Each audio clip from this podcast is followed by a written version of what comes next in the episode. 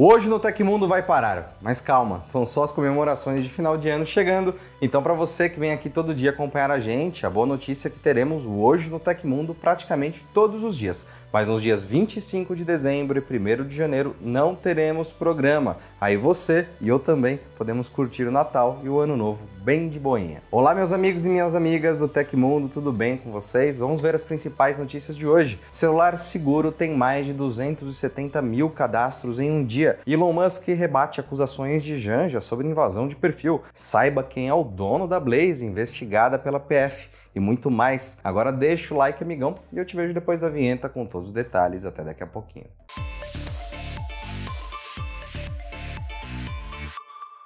Considerados por muitos como a principal força do PlayStation, os títulos exclusivos da Sony sempre foram conhecidos por trazer boas vendas para a empresa.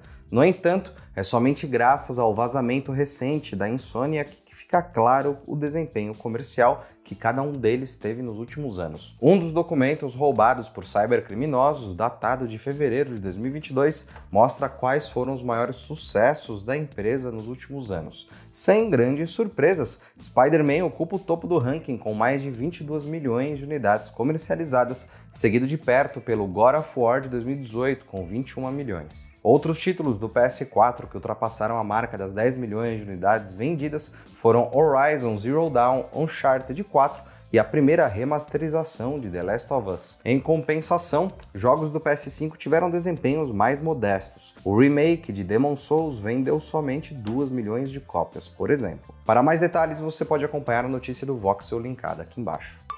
Um relatório da Kaspersky mostra que 61% das crianças ganham o primeiro dispositivo digital entre os 8 e 12 anos e 11% delas antes mesmo dos 5 anos de idade. Isso acende um alerta para a exposição dos pequenos a ameaças cibernéticas, como anúncios falsos que podem causar danos financeiros e roubo de dados. Mas tem como se proteger e a educação é a primeira linha de defesa. Explique o que são anúncios, identificando rótulos como anúncio ou patrocinado e ensine a reconhecer anúncios falsos com promessas exageradas, erros ortográficos ou botões suspeitos. Incentive seus filhos a sempre perguntar antes de clicar em qualquer anúncio ou link e considere investir em um sistema de proteção completo como Kaspersky Safe Kits, um aplicativo que permite monitorar e gerenciar a atividade online de seus filhos. Clique no link da descrição para conhecer todos os detalhes.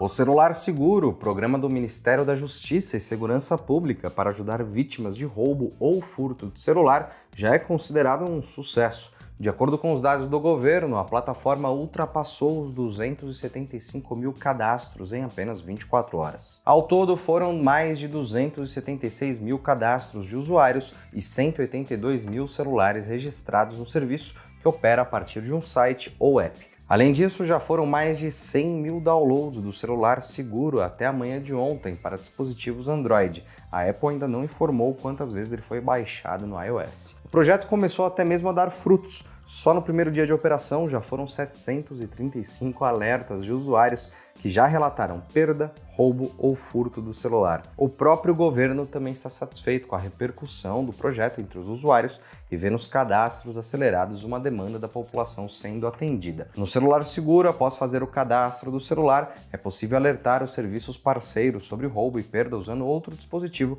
ou um contato de emergência. Domingo tem um Tech Docs completo sobre isso no ar.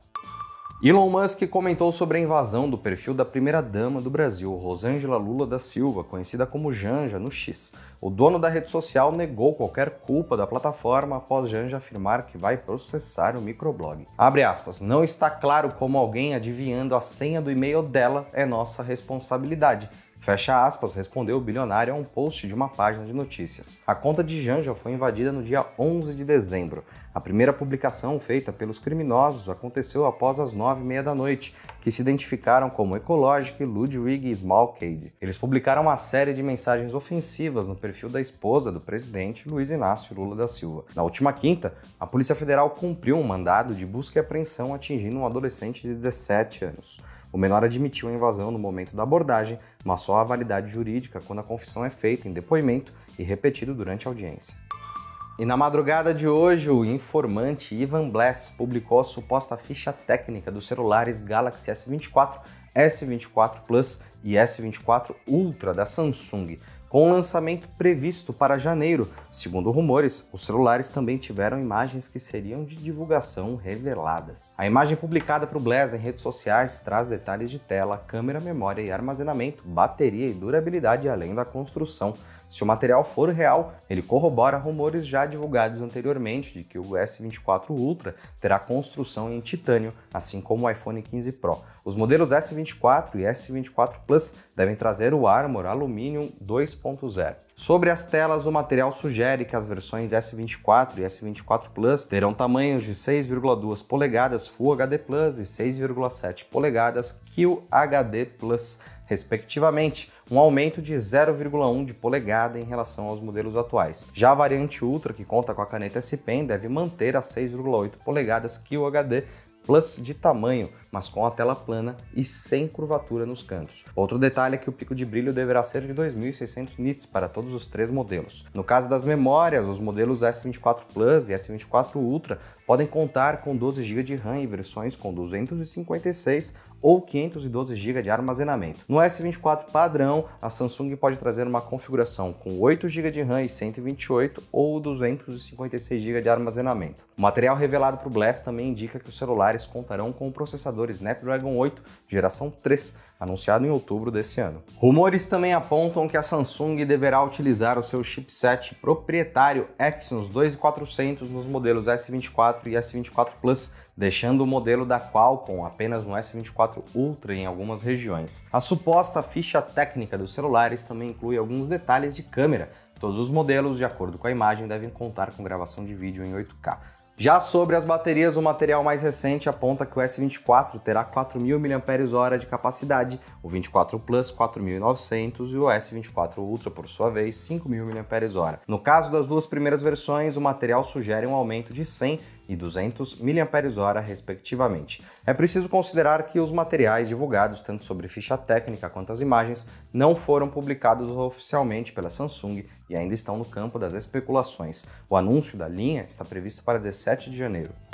No último domingo, o assunto jogos de azar online voltou aos holofotes da mídia com a reportagem do Fantástico sobre a intensa investigação policial contra a Blaze, plataforma de apostas digitais notória por seus jogos, como o popular Crash ou o jogo do aviãozinho. Agora os bastidores dessa polêmica plataforma se concentram em descobrir quem é o dono da Blaze e qual é a efetiva participação dos influenciadores digitais envolvidos no esquema. Desde sua chegada ao Brasil em 2019, a Blaze tem sido uma presença marcante no cenário de cassinos virtuais e apostas esportivas, com uma oferta de jogos que inclui roleta, blackjack, slots machines, poker e o famoso jogo do aviãozinho, a plataforma ganhou notoriedade. Apesar de sua atuação no país, a Blaze tem sua sede em Curaçao, conhecida por ser um paraíso fiscal. Operada pela Prolific Trade NV, a identidade dos responsáveis pela empresa permanece parcialmente oculta. Recentemente, o Fantástico revelou que a empresa vem enfrentando acusações de estelionato e que uma investigação policial em andamento apontou três brasileiros envolvidos nos bastidores da Blaze,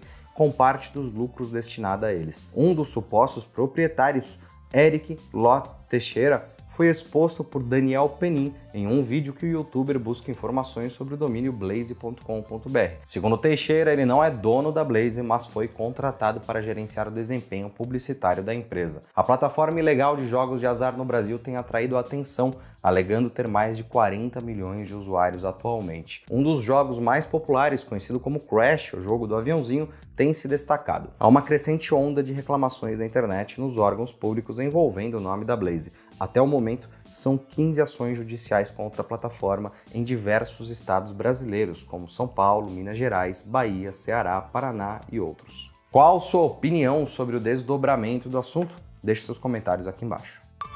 E aconteceu na história da tecnologia. No dia 22 de dezembro de 1882, Edward Johnson, um associado de Thomas Edison, criou lâmpadas do tamanho de uma noz, feitas especificamente para ele conectar luz elétrica em sua árvore de Natal. As 80 lâmpadas vermelhas, brancas e azuis formaram o primeiro conjunto de luzes elétricas para árvores de Natal da história. Antes disso, as pessoas tradicionalmente decoravam suas árvores com velas de cera.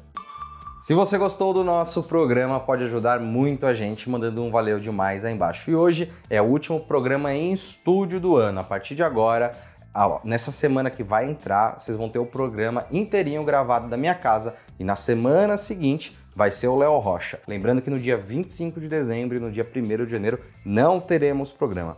Dito isso, essas foram as notícias do Hoje no Tecmundo dessa quinta-feira. O nosso programa vai ao ar de segunda a sexta. Eu sou Felipe Paião e você pode me encontrar lá no X. Um grande abraço e até amanhã. Tchau, tchau.